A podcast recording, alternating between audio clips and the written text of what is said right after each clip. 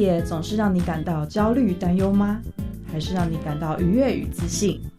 在这个性别多元的世界里，多爱自己一点。让我们支持性别平等。欢迎收听教育电台性别平等 Easy Go。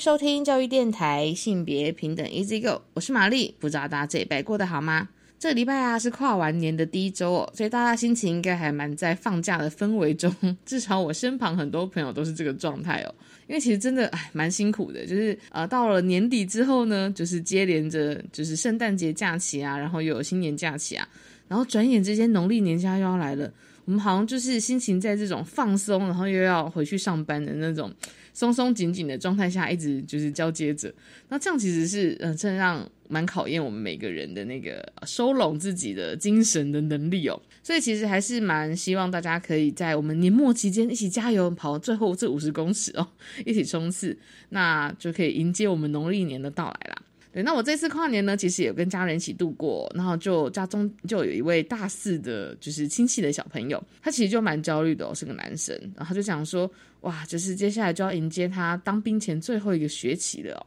那恰巧呢，其实去年年底的时候，蔡英文总统嘛就有提到说，我们义务役的兵役时间可能要延长，所以他就在想说，哇，那他到底会是服多长的兵役期间呢？他自己就在找寻相关的新闻哦。那的确，在这个新闻出来之后，有蛮多呃，就是一般民众啊，或者是相关人士就在讨论说，全民国防的概念到底要怎么推动？除了像是兵役的时间延长，或者是也有人在讨论要不要把女性纳入一个义务役的这样子的一个名额当中哦。对，那事实上也有人在讨论相关的议题哦。我们觉得我们日后会继续的 follow 这些相关的新闻，再跟大家做分享。那我今天的大八卦呢，其实稍后要跟大家分享的新闻哦，也是跟兵役相关，但是是在讨论军队里面的性别职业隔离的状况哈，或者说啊，在军队里面可能有没有一些职业的玻璃天花板的事情呢？那我们稍后跟大家分享这个新闻。那今天的性别慢慢聊呢，我们想要谈的主题哦，是跟社区的性别女力有关系哦。那这是为了要跟大家一起讨论，像是性别平等教育季刊的第九十七期哦，社区有他陪伴，这个他呢，特别是女字旁的他哦，讨论的其实就是社区里面的一些关于性别和女力的力量哦。所以，我们今天呢，其实邀请到了长期耕耘啊，像是社区田园计划，还有社区的一些呃，就是营造的这样子的一个角色的陈元孙老师哦。那稍后再跟大家在性别慢慢聊，跟大家分享他的故事哦。那我们先进行性别大八卦。性别大今天的性别大八卦跟大家分享的新闻哦，其实是关于军队里面的女性中上将的一个性别比例的相关新闻哦。啊，其实，在去年度呢，国防部曾经举办过呃，就是上半年度的将官典礼哦，那就是包含有要晋升的将领，其实就会由总统来去做一个颁布哦。所以像去年度呢，大家可以大概猜想一下哈，就是我们在呃六名的中将、十九名的少将里面呢，其实大家在这里面人数猜猜看有几位女性的将领哦？答案是两位。那现役的女将领人数呢，总共只有四位，但是已经是历史新高了。所以这个也会呼应到像我们过往在讨论到性别的职场这些相关的文化的时候，会提到有一个词叫做玻璃天花板。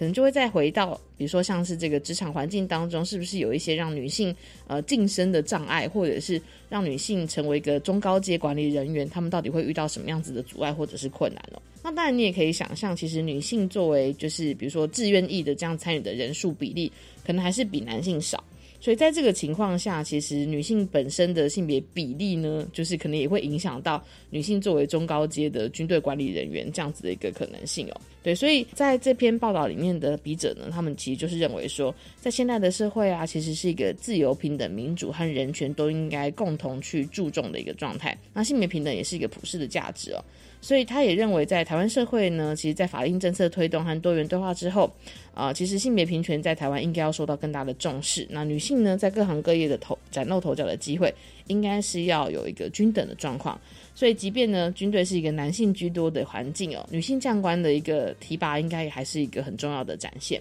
那这边就要回到，像是国防部他们有进行一个统计数据哦，那国军里面的女性军官呢，其实占比啊，大概是百分之十五点六。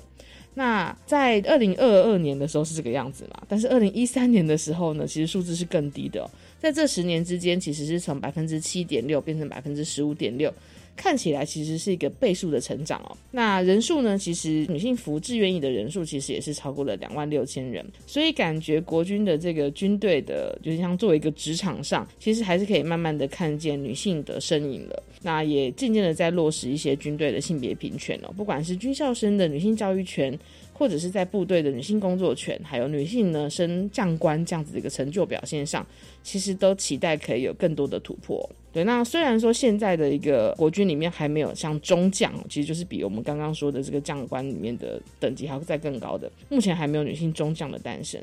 但是其实呃，海军的就是海陆空啊三军这样子的官校里面，在一九九四年的第一批女性的学生毕业分发部队之后，到现在其实已经有二十四年的时间了。所以还是期待未来可以有女性的指导官，或者是女性的舰长，或是女性的一些连队长等等的人才会越来越多。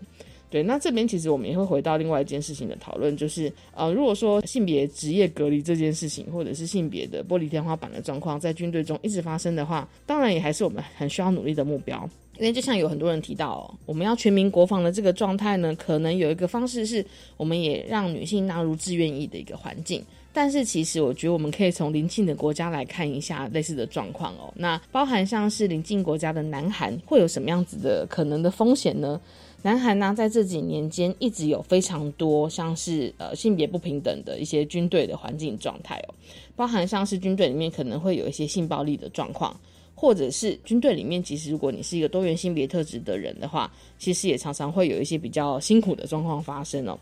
这边也要跟大家分享一个二零二一年在南韩发生的一个事件哦，就是在一九九八年生的一位南韩的跨性别陆军下士哦，那他在完成跨性别手术之后呢，其实他们的国防部就把他列为是一个就是身体或精神上的残障，那声称这样子的手术让他没有办法服役，就让他勒令退役了。但是他其实是呃有点像是职业军人的身份哦，所以他当时候相信着军队应该会尊重人权，所以他就穿着军服召开了记者会，那勇敢的向全南韩的呃就是市民们一起公开他自己跨性别的身份哦，那希望军方可以收回成命。但是在事件结束之后，应该说在这个新闻的一个记者会结束之后，他其实是没有办法回到类似的就是他的原本的职位的哦。所以在这个状况下，他其实选择了自杀。好像这样子的呃一个新闻，在当时候其实引起蛮多的讨论的。那之前也有发生过，像是二零二年的时候，也有一位女性的空军中士在结婚的当天自杀，原因是因为她受到上级军官的性猥亵，然后她内部举报之后呢，军队的长官却对她施压，要求不准闹大。所以其实相关的新闻事件也提醒着我们哦。当我们在讨论到，不管是像现在的男性，他们在军队里面是不是有受到很多不平等的一些阳刚文化的对待？接下来我们在讨论女性要不要为义务役这样子的讨论的时候，其实也更应该要注意到，就是关于女性在一个军队的职场环境里面有没有可能会遭受到不平等对待这样子的一个状况哦。好，所以以上呢是今天的性别大八卦，收回来性别慢慢聊。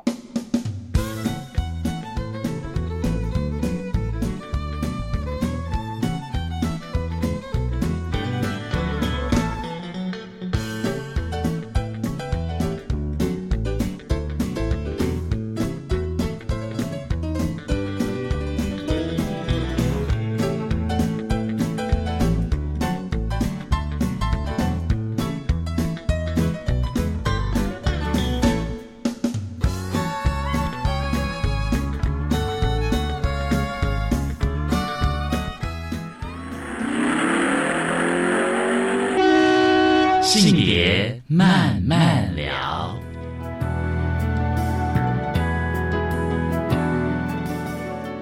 欢迎再回到性别慢慢聊。那我们今天呢，想要跟大家聊的主题呢，其实是蛮呼应到性别平等教育季刊哦，在一百一十一年的五月三十一号第九十七期，主题是社区有他陪伴。这个她呢，其实是女字旁的她哦。那谈的其实蛮多，是关于社区的女力。那特别是大家可能会想象到，在社区里面，如果你想要从事性别工作的话，可能这些议题都会跟生活很有关系。对，所以包含像是在社区做性别教育。或者是有一个很重要的，就是人类的食衣住行的这种食农教育。可是我们今天其实就是邀请到了，呃，我自己非常非常喜欢的一位老师哦，陈元孙老师。那目前呢，其实他有身兼多职哦，包含像是新乡村协会的秘书长，那也是边边女力协会的理事长哦。那在工作上其实有非常多推动社区食农教育的经验哦。那我们请元孙姐来跟大家打个招呼吧。嗨，大家好，我是陈元孙。很高兴今天有这个机会啊，来到电台跟大家分享我自己的一个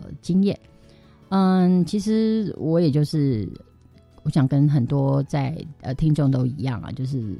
跟着这个教育的脉络，一步一步从小学一路考试，然后慢慢，然后就学校毕业工作这样。其实前面这呃，应该是说四十年、五十年吧，大概都就是一般的路程。不过，不过我自己可能比较调皮。呃，我接到这个访问的访谈的时候呢，我就稍微回顾一下自己的这个历程，就发现其实我真的是一个调皮的人，然后是一个，我可以说是聪明嘛，哈，我是小聪明吧。就是嗯，就是呃，小很小的时候，当然现在是不可能了。我们小时候，妈妈就是一根棍子，老师也是一根棍子，就是。他觉得你应该考一百分，那你如果没有考到一百分，他就是棍子伺候。那我也真的就是很很很够本哈，就是我要是考九十八分，妈妈打两下，我明天就一百分，这样就是 就是没有那个棍子的精神，对，就一直 就是就是会这样。但后来发现好像我妹妹也是，所以其实就是啊这样子一直过来。那后来慢慢的似乎吧，我就知道不要表现太好，因为会被要求，所以就开始。先降低自己的努力程度，所以其实还蛮有，我就真的是蛮坏。就是我们那个时候，那时候还有能力分班，我不晓得现在我们那时候有分 A、B 班，A、B、A、B 班，所以我到了国中的时候，一开始被分到 B 段班。那刚开始我其实不太懂 B 段班，但后来就知道说，哦，B 段班就是我根本随便应付，我也是前几名这样。我觉得在这边待的很开心，嗯，然后慢慢听到什么 A 段班，哇，A 段班就是要补习要考试。所以我就在 B 段班过了很快乐的日子，然后一直到有一天，我的我的外公吧发现我在 B 段班，他觉得他不能忍受，所以就用尽了各种办法，然后到学校让学校把我调到 A 段班去。嗯，从此就感受到什么叫宁为鸡首不为牛后的这个 痛苦。是是在 A 段班非常辛苦，然后非常努力，然后然后开始了我从来不曾的补习生活。哦，然后努力跟上。那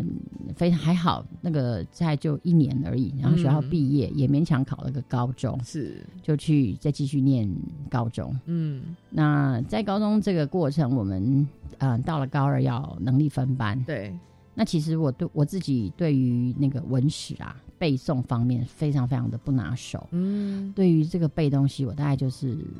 我我印象很深刻，就是我的班导是国文老师，那就是他会说。为什么你的这个因数啊，或者是生物都可以考不错的分数，但是呃，就是历史地理啊，永远只能有一科及格。嗯，那因为我们那个年代很好，我们现在学校只要你有一颗红字，就不用排名次，所以其实我也还蛮 enjoy 的，因为没有名次嘛，就没有进步跟退步的问题，它只有分数的高低。对，那所以其实我从来没有在高中被排过名次，所以老师非常生气。就是总是有一科不及格，嗯，还是说你难道不能历史地理就都及格吗？就被刺激以后，就很努力的把历史地理那某一次的月考吧，反正考及格了，但没有想到国文变得不及格，所以我的班导工老师非常生气，我印象很深刻。他发考卷的时候，就把我的考卷这样丢出去，然后掉在地上，然后非常生气，他说。当然他是国文老师嘛，又是班导，居然他的班上有学生是国文不及格，大家可以想象多生气。而且这样子好像会跟那种想象女生的那个文组能力比较好这件事情是冲突的哦。对啊，所以所以后来我就想说啊，那我千万不要再念文组，因为我自己不是那个料，我没有办法做嘛。是，所以我们那时候就是想要去考，就是想让就分在自然组好。那因为刚好我的音数啊，或者是那个生物生分数都比较好。所以我也去试着要考自然组，所以农业相关的科技其实也是自然组的科技。对，所以我觉得这是真的是一个老天爷的安排。是，可是当年因为我们呃女生大概女校，我我是念的是女校，嗯，私立的女校，所以呃学校里大概都是文史的专长了，就是几乎没有很少人去念自然组。所以那时候呃我去我刻意去考分班，然后去自然组被录取，然后。我还我也印象非常深刻，就是老师打电话到我家跟我妈妈说，嗯，千万不要让我去念自然组哦啊，因为学校并没有自然组的资源，哦，是，所以念自然组的话呢，就是势必要去外面自己去补习、去考试，然后才有办法竞争，不然没有那个竞争力。那我妈妈当时候的学习资源也，因为是女校的关系，所以学习资源资源其实相对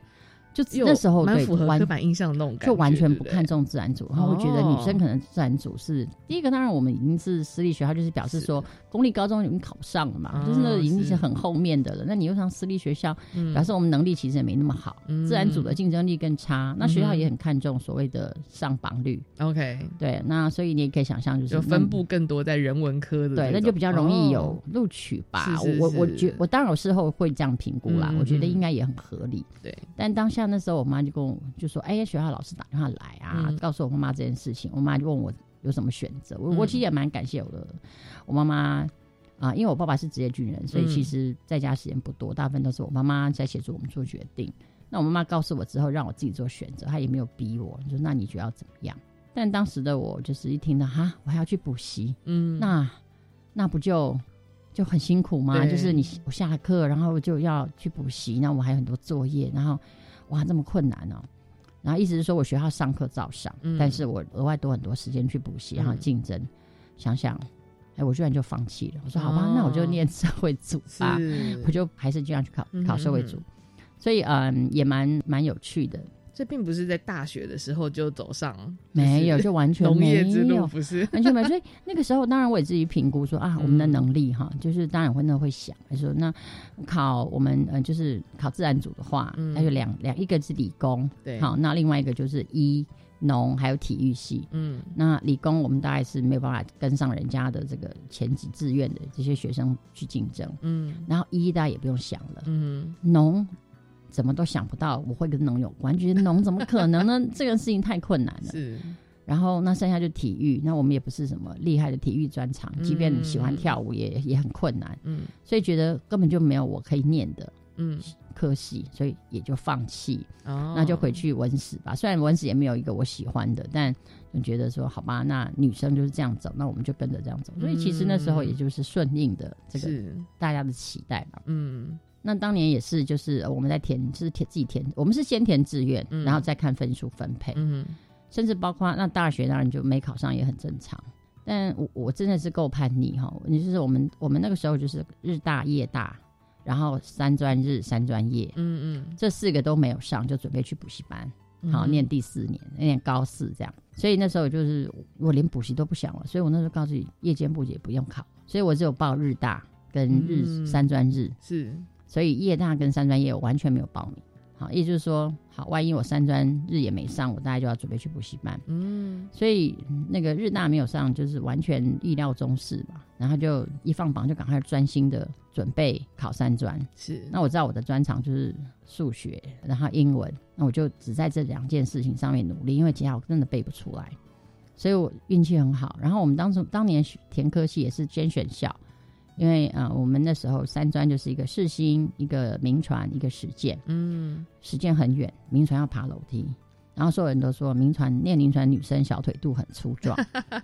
以我们说哦，不要不要不要，我们穿着我们也没有那么秀气哈，要穿着那个窄裙、高跟鞋，然后爬楼梯，都很辛苦，所以我们还是努力看看能不能上世新这样。嗯。所以那时候，但其实三专填志愿，连志愿表都不是我画的，嗯。因为我看那密密麻麻，然后跟同学一起说，哎、你怎么画，我怎么画。所以当分数公告的时候，我也不知道我上了什么学校，一直到回学校拿成绩，然后老师就发给我说，哎、你四星哎、我就哇，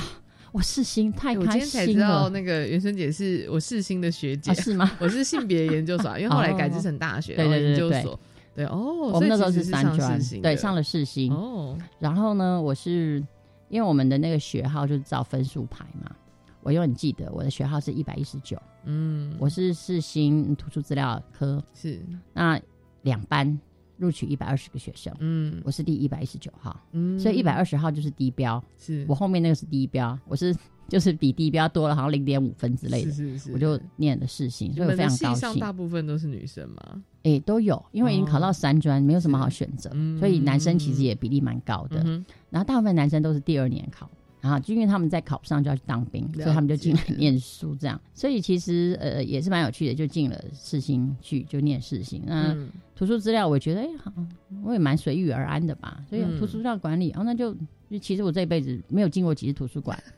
包括在学校念书的时候也都除了实习，根本几乎没有进图书馆。所以念图书资料管理，哎，也觉得也还不错，然后也念得蛮开心的，就觉得哎，好像走这一行也可以嘛，我就乖乖的念完三年毕业。那在这期间中去了很多地方实习，嗯。那也就觉得哎，图书馆好像我也可以适应，那我也觉得哎，好像是可以进图书馆这这条路。嗯。然后我也透过老师说，哎，老师你们可以帮我们推荐，就是我们是那种比较皮的学生，老师都会觉得就认识或知道，嗯。所以你说，哎，老师可以帮忙推荐图书馆吗？所以嗯当年有一个在图书馆界很有影响力的老师，就直接跟我说：“你不适合去外面上班，图书馆不适合你。”我说：“不会啊，我觉得这几年在图书馆实习，我蛮适应的啊。”他就说：“不适合你，你去外面上班，你比较适合商业界。啊”对，所以我就争取，我只能努力争取了，这就是毕业后那一年，就是轮不到我的实习，去了澎湖度假，度了两个多月的实习。然后在澎湖实习的期间，接到另外一个老师的电话，说帮我找到了工作，啊，问我愿不愿意赶快回来上班。我真的非常感激那个老师。其实我跟他也没有太多接触，因为他只有一年级的时候教我们。然后他之所以对我印象，是因为那个啊，我们毕业的时候要办谢师宴，我亲自邀请他，哦，他才认识我，然后而因此得到了一个工作机会。是是是对，所以就这样进开始进入了所谓的企业界开始工作，嗯那是跟有点相关的工作是。性质做呃微软当年的很稀有的 microfilm 科技公司的感觉，哎系统 系统商，它哦其实就是卖系统而已，了但解。但那个东西看起来还蛮当年是蛮科技的，是因为要透过机器把一些旧有的资料收集下来，嗯。所以就这样开始进入所谓的企业界工作，是，然后就一直工作下去。跟农业感觉好像还是完全没有关系。我我真的就这辈子都没有想到，我最后回到农业。所以当是哎，所以后来我就自己想说，哎，这老天爷的安排真的很有趣。就是没错，到我五十岁，对五十岁哇，好，反正就到我五十岁那一年，我在生活上有个很大的转折，嗯，然后呃，把工作决定就是。人生其实真的蛮有趣的，嗯。因为嗯、呃开始工作就是，我想现在的大家也都是一样，就是努力嗯工作了之后存了点钱，就打算要想要出去玩，嗯。然后出去国外见识一下，放松自己，然后再回来工作。嗯。那所以我当然也就是一模一样这样的路这样走。然后嗯，只是我的也是一样叛逆期比较高，就是我我不太喜欢跟旅行团出去玩，嗯哼，因为我跟了一次以后觉得啊，旅行团实在太无聊，浪费我的钱。就固定的行程，对，就觉得就这样嗯子啊，我不能有想法，所以我我自己比较有能力的时候，我真的就是嗯，开几乎就是自由行，然后自己安排自己的行程出去玩。那其实真的玩了不少地方，所以呃，我曾经因为公司有旅游，那我们跟着公司去了旅游之后，我就跟公司申请一个月的假。嗯哈，为什么？因为我想说，我既然都飞到了那边，我可不可以再玩更久一点？嗯好，然后后来公司准了我两个礼拜，所以我就再继续，就是大家都回回台湾了，然后我就继续去玩我的那个行走行程，两个礼拜再回来。嗯所以其实我都一直会有很多自由行的行程，所以去玩了不少地方。那一直到嗯，这我觉得那个这个老天爷的安排真的蛮有趣的。那一直以来就是这样到处玩，一直到大概两千年的时候，嗯我那时候就当年就匪累啦，因为我后来我就从事呃业务工作比较多，所以那个收入其实还不错，所以那个花钱真的就是很真的是现在看很匪类，因为现在看到一大堆衣服，说哇，我当年怎么会买那么多衣服啊？很难想象。那嗯那就会哎，刚好有一张有一个机会，就是信用卡点数累积到可以换一张一年的机票，可以飞美洲。是那因为也刚好就是很多亲戚朋友也都住在美洲，就想说哎不错哦，那我就干脆把工作放了一年，嗯就是就是跟公司请说，哎我就嗯要出去一年。那因为业务工作嘛，其实弹性真的很大，所以我就真的去了北美一年，然后在这一年中间就拜访了很多亲戚朋友，然后去很多地方玩。嗯然后那一年有个很大的经验，是因为我也就是跟了一群人去了阿拉斯加，然后我们都是一群陌生人去了阿拉斯加一个多一个月，然后在这个过程中间就认识了所谓打工换宿，然后看到了很多的不同的旅游方式，跟认识很多不同的人。我突然发现，其实原来旅行跟钱一点关系都没有。嗯，就是我不见得需要很多钱才能去旅行，原来旅行有这么多的方式可以跟人嗯家合并啊，做什么？是所以我开始重重新去定义那个赚钱、努力工作赚钱，嗯然后再旅游，然后生活这件事情。是，所以才回到台湾以后，才做了一个很大的改变，然后因此开始不小心就踏入了农业这件事情。啊，嗯了解。大家可能这样子听起来还是会觉得，哎、感觉原生姐的人生充满了很多的，就是叛逆，还有各种小小的转弯。对，那为什么会转到农业这件事呢？我们再稍后回来再跟大家继续分享。先休息一下。位置锁定 N 一二发现目标物 AI 五 G AR VR 物联网智慧城市。为什么我们的晶圆要用细呢？三 D 列印不只是模型的制作哦，元宇宙来临了，你准备好了吗？AI 与精准预测会有工业上面的应用。请每个礼拜一到礼拜五早上九点五十五分到十点，跟着季节一起进入科技新潮流。爱上利用时间打工存钱，我看到妙友分享，有各种短期薪水高嘅工作，通讲抢天数打天发出好诶。诶，给自信人员安全吗？我已经约好时间爱面试诶，你会抢下来去吗？无清才搞出工人嘅自信哦，个性又强壮嘅工作可能有问题，我等先同一六五反诈骗天发口音一下沟通动。以上广告由教育部提供。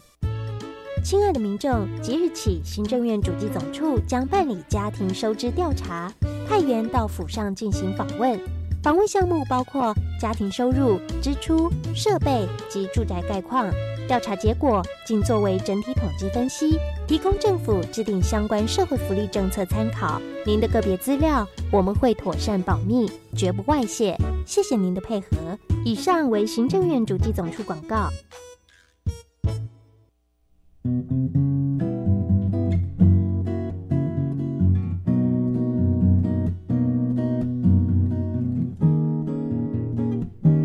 我是苏命苏米恩，你现在收听的是教育电台。我，朋友们，就爱教育电台。耶耶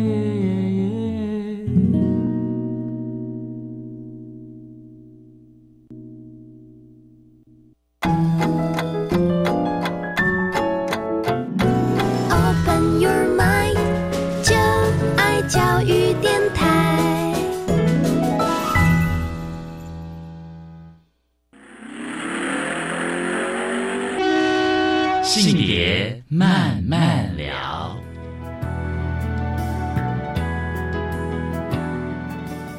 欢迎再回到性别慢慢聊。那我们在上个段落呢，有听到袁春姐的人生当中有很多选择的路口。那在那当下可能会碰到蛮多，不管是对于女性的期待啊，或者是对于一个女生可能人生道路要怎么走的这些，包含社会或者是家人或者是学校带给你的一些期待，然后你自己在其中也会有一些自己的评估。但是整个人生好像是在你刚刚说的这个很长途的旅行之后，回来有一个大转弯哦。嗯嗯，那大概是什么样的状态呢？好，我我回来再补充一下。其实我想很多听众会觉得说，哎、那这样子你的家庭呢？哈，嗯，对，其实我就一直是单身，哦我真的很感谢我的父母，因为其实你知道，到我们那个年纪，大概二十八九岁就已经是很严重要拉警报。哦，是我印象也很深刻，就是我的爸爸的妈妈的朋友，或甚至我的亲戚，就一直在问我。我们家有四个女孩，嗯我是老大，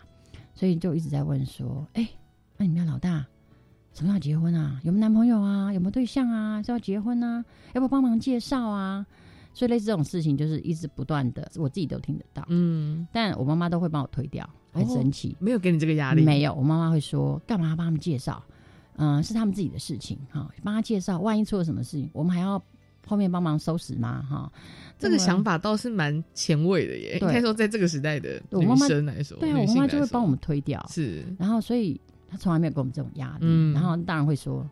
哎、这几岁了还住在家里哈？”所以我们就一直赖在家里，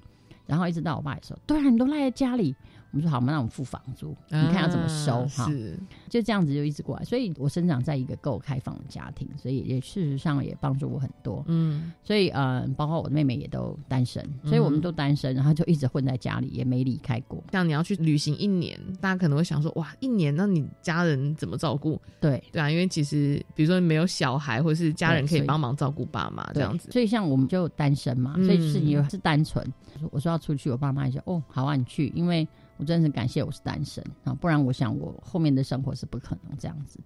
所以当我出去旅行，我那一年确实有了让我有很大的怎么讲转折。嗯第一个我是在有亲戚家里的时候啊，遇到长辈。就是亲戚的妈妈，然后他们也是因为孩子的关系，就让自己去移民，为了孩子，然后自己把台湾的一切放下，去到了那边生活。那他的生活，即便在美国二十年，他的生活还是就是只有看台湾的报纸，嗯看台湾的电视，嗯然后周末等到这个呃在教会里的朋友，哈，讲中文的朋友来接他去教会，然后再把他送回来。嗯平常就是在家里都嗯，偶尔就是拖了个菜篮车去到嗯超市买一点东西。这其实也跟台湾蛮多年长者的生活状态是接近的耶。可是他在那里嗯是没有办法有任何的朋友，哦，因为语言有困难，是对对，他们家经济并没有到拮据，但他嗯生活的非常的拮据，这样子、嗯就是看出来就是很省节省这样。我那次问了他，我说其实你的孩子都已经独立了，你看你都结婚了嘛，然后有小孩，那你为什么不回到台湾去？嗯你的家人，嗯，他现在也过世，所以他自己的姐妹兄弟姐妹都在台湾，然后台湾有房子。然后还有退休金，我说你为什么不回到台湾去，跟你回到你的家，回到你熟悉的环境去生活，而要在这里一切都是那么被动，就是孩子没有带他出门，他就没办法出门；没有朋友来接他，他也没办法出门。他只回答我一句，他说：“我不能回去，因为我在教会里看到太多的朋友。啊，回去之后呢，在台湾发生了什么事情，孩子必须放下这里的一切，然后就回到台湾。嗯，好，那孩子在这边好不容易的这些，比如说他可能工作要请假啊，什么什么，他就就很多的事情。他说他们很辛苦，他说他不舍得他的孩子这么辛苦，嗯，所以他就在这里。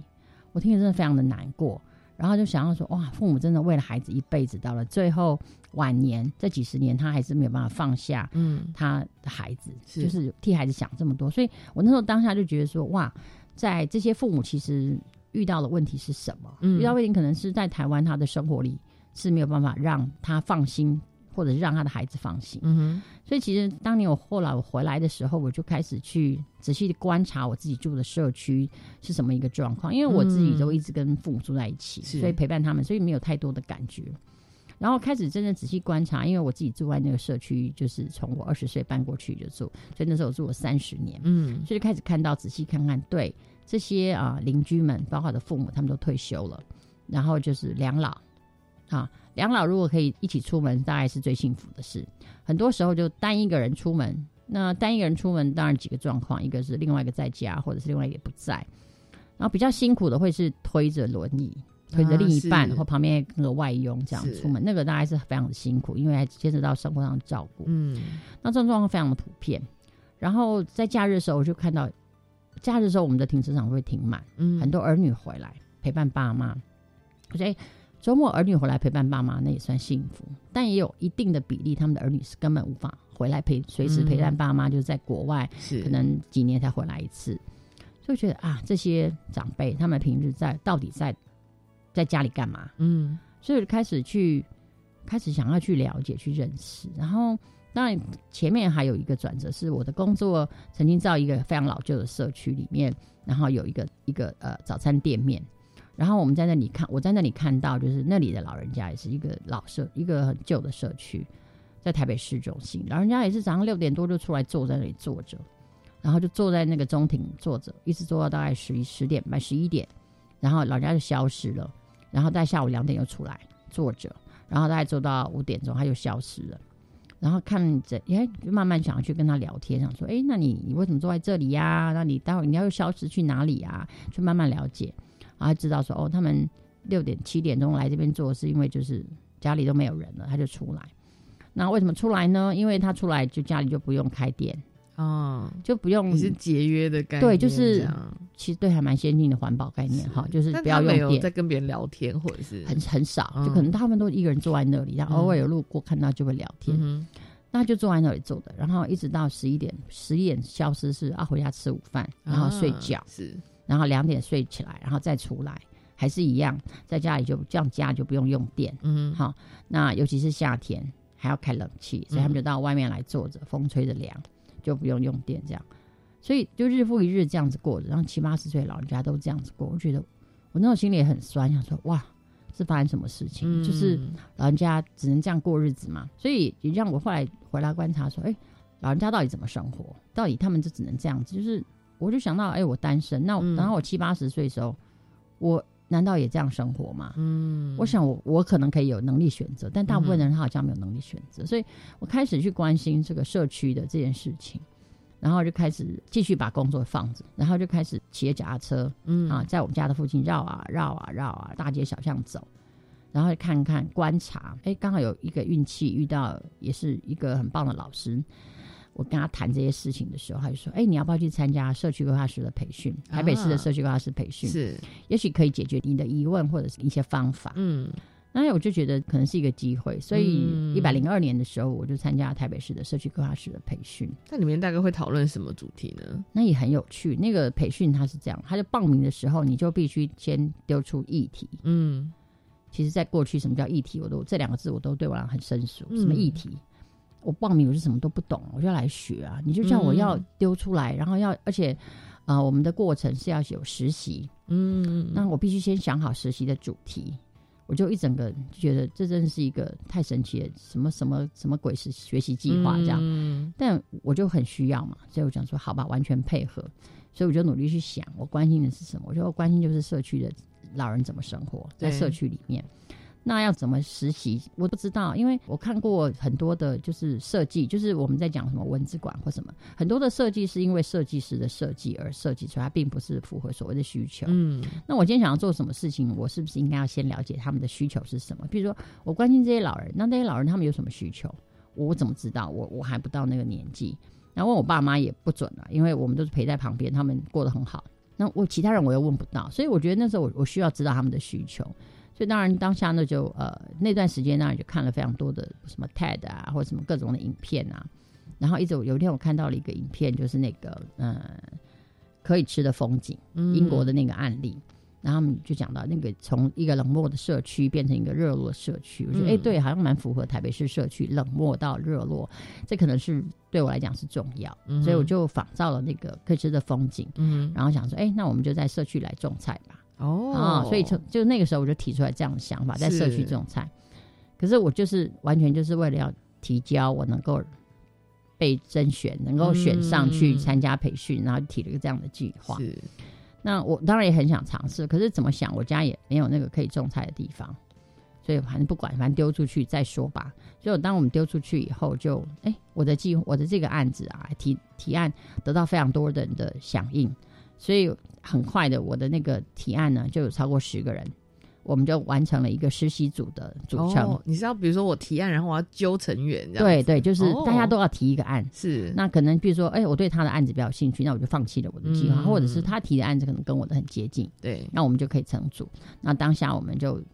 那天就就就完成了多少个组别，然后我们就、嗯。我就记得我那时候有十几个成员，嗯。然后我们就说，哎，好，那我们就往这个方向去发展，嗯，就这样子踏进了所谓的农业这件事情。是对。我觉得这样听起来比较像是你很关心，想要去改变，或者是想要去增加社区里面的长者或者是居民的互动，嗯。对，然后可以更进一步的去改善，他们不就只是坐在社区门或家里门口，而是可以真的跟社区的民众产生连接和互动，采用农耕的方式对，因为我其实后来发现一个问题是，很多的设计哈，比如说很多社会福利的设计，都在他需要的时候才会被扣来。嗯好，比如说不管任何，就是他需要的时候被扣，就是所以他那是很被动的。但这些长辈他们其实可能根本不知道他可以去争取，或者是去取得这些的福利的帮助。那甚至这些长者之间，就是你说他需要我陪伴吗？我他可能会觉得不用啊，他为什么要我陪伴他？他觉得很奇怪，我又不是陌生人。但我觉得在他们同年龄之间，他们互相的陪伴跟影响是是有效的，因为嗯像比如说像我。我们这这一辈，我怎么我们怎么可能有这么多时间去陪伴所谓的长辈？而且，比如说自己人去陪伴自己人是嗯很冲突的，没错，永远都是陪伴别人比较容易嘛。是，那为什么不让他们自己去陪伴？社区里有一群闲闲的长辈，嗯他们自己互相去影响、去陪伴，才是长久的。所以其实那也是后来我就发现说，是要他们互相支持跟陪伴。嗯，所以农园这件事情，就是可以把他们抠出来，让他们互相支持、跟互相陪伴、互相认识的机会。真的，而且其实我觉得在陪伴长者跟陪伴孩子的那个状态又不太一样虽然有人想喜欢会类比，但是长者其实都是过往有很丰富的生活经验、工作经验。他只是比如说他的他可能身身体上面需要比较长的休息时间，对，或者是可以从事一些比较轻度的有趣的事情。所以农园真的是一个很好的计划。对，那我们等一下再透过农园，嗯透过农园，我我期待透过农园，他们可以从不认识到认识，对对到能够互相陪伴跟支持。是，好，我们下一段呢，可能可以继续再聊一下哦，就是元轩姐是怎么透过农园计划，可以真的把社区里面的长辈一起揪出来，然后一起参与哦。那我们先休息一下。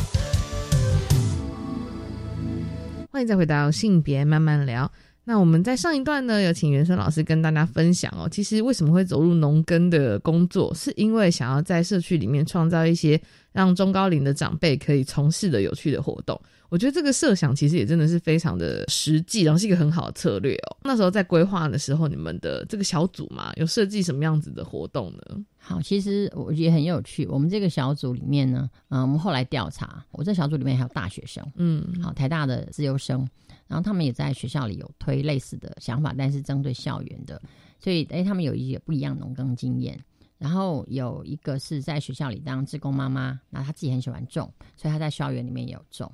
好然后有一个大哥，他是属于高科技的，然后那他们他是投资很多类似农业设备这样子。所以，然后另外剩下就像我们这种，根本这辈子是黑手指，是是种什么死什么的这种，所以大家就斗在一起，就很有趣。然后，但大家同样关心的议题都是，比如说啊，都市如何农耕这件事情。那我们大家都在一起，有不同的专场，那大家开始讨论。但最有趣的事情是，那我们要去哪里农耕？就是我们要去哪里？就是那个社区的主体在哪里？啊我们没有那个社区啊，我们现在都是空想，我们去哪里找到那个社区来实践？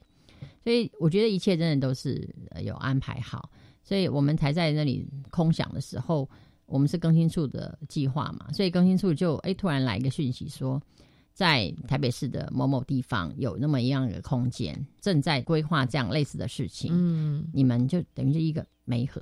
啊，哦你们这小组去那里去实践，试着实践你们的想法。那他们就真的是有个空间，但还没有任何的计划要怎么做。但那空间是可以做点什么事。那当然，那嗯空间他们也觉得好像怎么样利用都好，所以就没和我们地去还是是一个屋顶，是一个嗯老旧的公部门的屋顶，是是是公有的屋顶。然后他们也在处理这件事情，所以就是说，哎，那你们就去那里实践。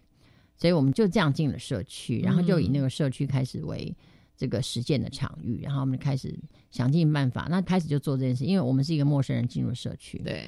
就跟那边的社区人完全陌生，他们彼此陌生，其实是没有什么差异的。嗯哼，所以我们就在想说，那我们要怎么样让，而且那是一个屋顶，对不对？嗯我们要怎么样让社区人愿意来到这个屋顶，然后知道这里屋顶可以种菜，嗯，所以开始设计一系列的活动，各式各样的活动。然后，嗯当然这种很重要，就跟里长合作。啊那里长也是觉得、哦关键的人，对，乐见其成，好啊，你们想做，那你们做看看。那我们就很感谢里长给了我们一些机会，让我们去跟所谓的社区邻居可以有一些，因为他们刚刚有那种大型的活动嘛，什么中秋啊什么的，我们就利用那个中秋节的活动，我们在那边设了个摊，然后跟大家去分享，所以我们要在这里种菜啊，什么什么的，大家就这样，你知道我们是在蛋黄区哈，要做这种事情，所有的人都用一个异样的眼光看，我们就。你在台北要做农耕，你要台北市种菜，说什么蛋黄区？那种嗯开玩笑，这个市面哪里会种菜？哪里需要种菜？但就是反正你就是一个经验，所以我们就从完全没有经验开始摸索，嗯。然后那个空间慢慢建制起来，哎，慢慢真的找，哎，真的有人来，哎，你知道，我们就大家说我没想啊，但不会中啊，哦，那没有，我们来开课，因为我们、嗯。包括我自己都不会中嘛，是。我们开课，然后也透过很多资源找了找了厉害的老师来教大家怎么种植啊，认识土壤啊，然后还自己做堆肥啊，去种啊，然后慢慢种，哎，真的种出一些东西，哇，真的很不错、啊。因为我们学了很多所谓社区营造的方法嘛，嗯。然后你知道种菜种在就是中间就要等它长大，时间其实很无聊，没有事做。他说啊，那我们一起来把那个我们的盆子啊画一画啊。我们那时候哦因为也没有经费，就去收嗯集保育龙箱，那白白的保育龙箱又很丑，嗯所以我们大家来画保育龙箱，所以啊，社区营造的那些什么方法就进来了，画画啊，嗯然后怎么样共同讨论啊、分享啊，所以我们就在那个屋顶上创造了一些哎蛮有趣的事情。然后当收成的时候，我们就在上面一起煮来吃啊，哈，然后就哎又共煮共食，哎，慢慢觉得哎这件事情好像真的是很有趣，然后哎慢慢的影响越来越广大，所以我们每一期，我们大概每三每三个月一期招生，都有超过二十个人来报名上课，哦，可见市场需求非常庞大。是啊是啊，对，然后我们就嗯，因此就开始操做下去，觉得哎、诶其实还蛮顺利的，就这样子做了半年，然后呃，成绩也非常，就是因为我们我们开了几堂，哎、哦，我们一个月开一堂课，一个月就哦。开一个循环的课程，然后中间大家还是会去，因为是菜园嘛，对 还是得去照顾每天都要照顾他，嗯对，所以我们我们一次就是五堂课，我记得五堂课就一个月的时间，嗯。然后结束之后我们就再开五堂课，然后就这样不断，然后嗯，一共开了四班吧，我的印象。然后这四班里面大概就是将近有一百个学员参与过，嗯所以我们觉得哎这件事情蛮有趣，然后那回馈都非常的好，然后觉得哎那就其实最关键是，其实当然我们那个培训大概半年多结束了，原则上年底就结束了。结束就结束了，就没想到那更新处的长官就跟里长说一句话说：“里长，这个团队这么好，你要把它留在你们社区，哇，社区可以继续经营下去。”然后就一个傻眼，说什么东西，然后就从此就继续这样子就开始了。嗯对，所以从一百零二年的下半年吧，我们就我就真的就开始操作这个食农议题。嗯那当年就只有种菜，就种菜，所谓的社区农耕，种种在都市农耕这样种菜。但种一种，其实我们会发现，就是种了，就大家有发现说，哎、我种的菜吃起来的味道怎么跟外面买的不一样？我其实也很好奇，我也很想知道，为什么那个小黄瓜特别甜，那个小白菜也特别好吃，其就为为什么会这样子？然后就开，当然会就开始搜寻其他的题目啊，或者搜寻到其他的机会，然后开始认识了所谓的社区菜市场。嗯，好，那那时候在永和社大有一个社区菜市场的一个推动，嗯哼那也是看到借由新闻看到，觉得社区菜市场是什么？嗯那我们是社区菜园，嗯那有社区，那菜，那菜市场是什么？所以去了解，就是哦，它就是一个嗯，在社区里面集合大家一起跟农友买菜的概念。所以我当场就听到了一个是，哎，就是我们在上课的时候有学到一个嗯 CSA、嘿社区自行型农业，是然后在那个社区菜市场又听到 CSA，觉得哦，原来他们是同一件事情吗？那好像既然我有了社区有菜园，然后大家因为种不够吃，然后大家又种了以后觉得味道不一样，那我们怎么样可以买到同样味道的东西？嗯所以就开始了社区菜市场，在社区里大借有大家，嗯，那时候的口号就是顺便的力量，就是你要买菜嘛，就顺便来这边顺便一起买。哦顺便买菜帮助，然后直接对农友，对所以我们让农友，嗯，直接拿到那个钱，嗯嗯，好，嗯。所以就农友他的钱，他就不用经过很多层，盘商的那对，那我们就直接嗯回馈给他们，所以那时候概念是我们不是用便宜来团购，我们是保障农友的收益来团购，所以那时候我也我也蛮支持那样，就是我我为什么一定要买便宜？那我只要我花一样钱，我买到好品质的东西，嗯。然后让真的生产者他有最好的收益，那我们就是多赢嘛，对。所以我们就开始卖菜了。哦，我感觉袁春姐的人生真的是顺着走到什么地方，感觉就会集合一些当下的资源，然后结合一些人，然后就做了一些有趣的事。对啊，所以我真的觉得啊，那个当时间到的时候，老天爷都会来帮你。我觉得哦，对，真的，老天爷不是帮我，老天爷是告诉我去做什么。菜市场的这工作到现在都还有在持续吗？对，哦一转眼十年哇！因为我们我记得我应该从一零二年底嗯开始遇到，那我真的也很感谢，就是啊、这个里长。好，那那时候就是就是我们当然就是合作愉快嘛，然后他也觉得哎蛮好的，所以当我听到社区菜市场这个概念的时候，我跟他讲，嗯他也说那是什么嗯，然后当下。啊、那年就是刚好有个机会，我也邀请了社区菜市场的这位这个发起人，嗯然后来我们社区做了一个分享。嗯哼，然后李长在旁边听完就说：“哎、蛮好的啊，可以啊，可以啊。那请问我们来如果做这件事情要怎么配合？嗯，所以就一直配合到今天。我有点好奇，就比如说听众想要在自己家的社区发起这件事，是困难的吗？还是其实可以用什么方式进行呢？我觉得开始都不容易啦，嗯，好不容易是因为第一个你要能够，因为我我们想要让大家来摊运费，因为我们不可能把运费消失掉，嗯，那我们要创造最大的那个效益，所以那个嗯。运费是一个、第一个条件，因为运费真的很贵，尤其嗯。是生鲜蔬菜，它必须走冷藏，对，那个运费都很高。那菜是很便宜的，嗯。啊，所以其实尤其是当我开始在卖菜的时候，我发现农友真的很辛苦，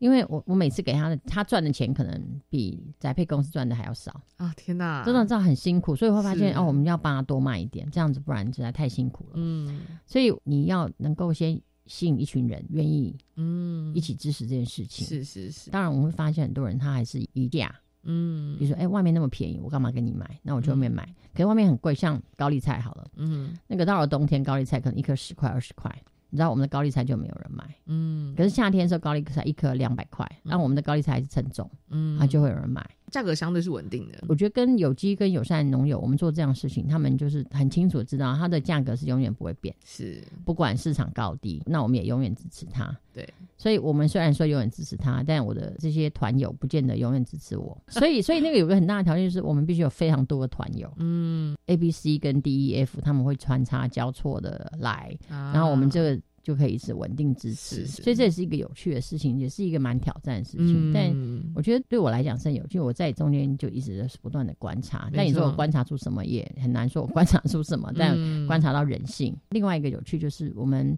开始增加很多的互动，嗯跟邻居有更多更深入的互动。嗯因为他来拿菜买菜，然后然后发现哎、我们可以找一些很奇怪、很特殊的菜，他们会跟我们说，哎、为什么你这边种有一些我这辈子没见过的菜？嗯，我说很正常啊，其实这些菜市场上有，但你不会去买，没错，因为你不认识它，你不嗯知道怎么办，所以你就跳过，直接买你喜欢的菜，你习惯的菜。那因为我开了，那你会去好奇，而且我们都还有一个教育的任务，就是嗯你买这个菜，我会告诉你这菜怎么煮。嗯哼。好，所以包括那个，就是我记得我们前几年还卖那个野菜，哦，就是那个就什么，嗯、卖那桂鸟这种没有什么，这种就是一般的野菜，对不对？嗯我们就卖那个欧迪欧吉亚菜，对不对？那种就是野草嘿嘿嘿。啊，然后卖，但要教大家煮，现在大家可能都不知道怎么煮，对对对对对，卖那个鬼子，就那个嗯恰杂布啊，嗯，好大花咸大花咸丰草，对，那种东西就是。野草，那种菜。我说不不，那是菜，很好吃的菜，嗯教大家怎么煮，然后还要骗大家嗯。买回去，然后煮很好吃。嗯。当然不能说骗，就是告诉他们真的很好吃。对，然后他们就愿意买。是某个时代台湾人的很共同重要。味觉记忆，对对对，然后什么嗯飞，机菜啊什么的，譬如他从乡村搬来台北，他看到这菜非常亲切，嗯然后我们就让他怎么煮，然后就也带动了一波野菜潮，嗯，然后所以让大家也发现到说，哎，我不要固定只买某些东西，嗯然后我们就让你随意，是，然后我们就不断的搭配一些奇奇怪怪的东西，真的让大家增加大家的兴趣，让创造那个粘着度，嗯，对，所以是有趣的。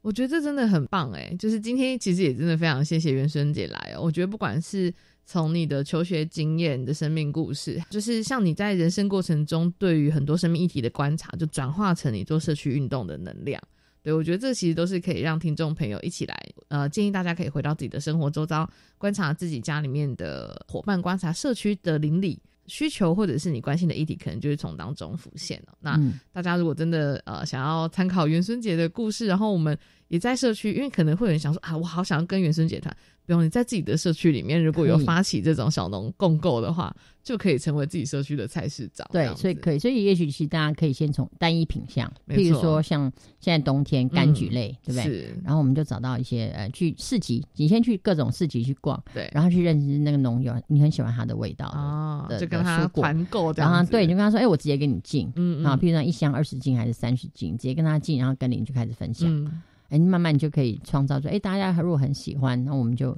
其实水果是最容易团购的，是对。好啊，那真的非常谢谢元生姐姐来跟大家分享哦。那也谢谢大家收听今天的节目，拜拜。